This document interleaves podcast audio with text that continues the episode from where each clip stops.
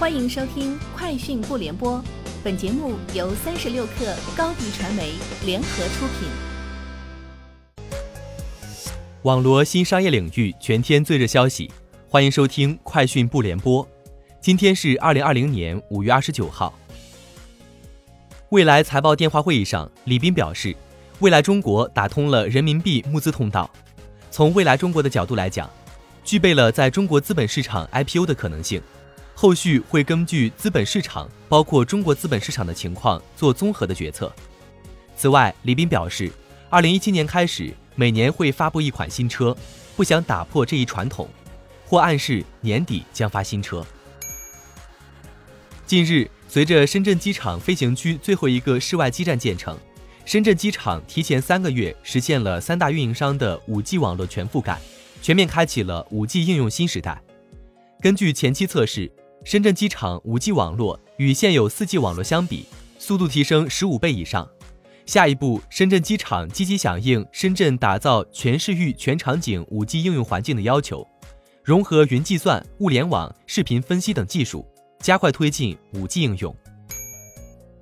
CK 花园于近日与腾讯视频以及风味人间等纪录片制作机构道来传媒科技有限公司签署合作协议。4K 花园将独家代理腾讯视频纪录片的 4K 节目分发，同时将为道来传媒提供 8K 制作技术服务，共同投资制作纪录片。天眼查数据显示，五月二十六号，上海智鹏汽车销售服务有限公司成立，注册资本一千万人民币，法定代表人为朱艳华，小鹏汽车联合创始人何涛出任监事。公司经营范围包括保险代理业务、新能源汽车整车。汽车新车、电动自行车等，该公司由小鹏汽车销售有限公司全资持股，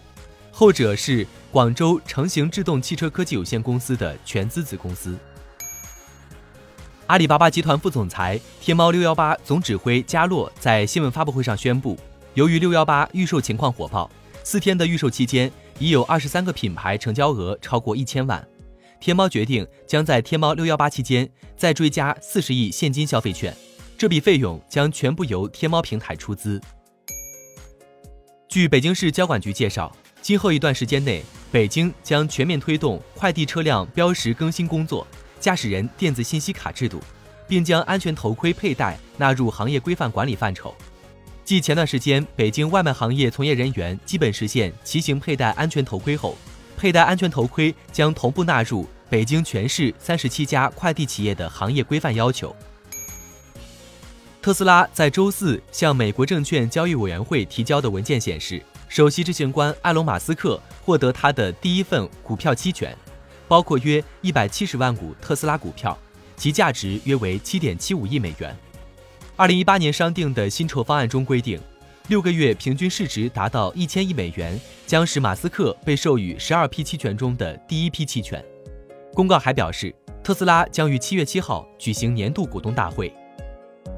以上就是今天节目的全部内容，下周见。欢迎添加小小客微信 xs 三六 kr 加入三十六课粉丝群。高迪传媒为广大企业提供新媒体短视频代运营服务，商务合作请关注微信公众号高迪传媒。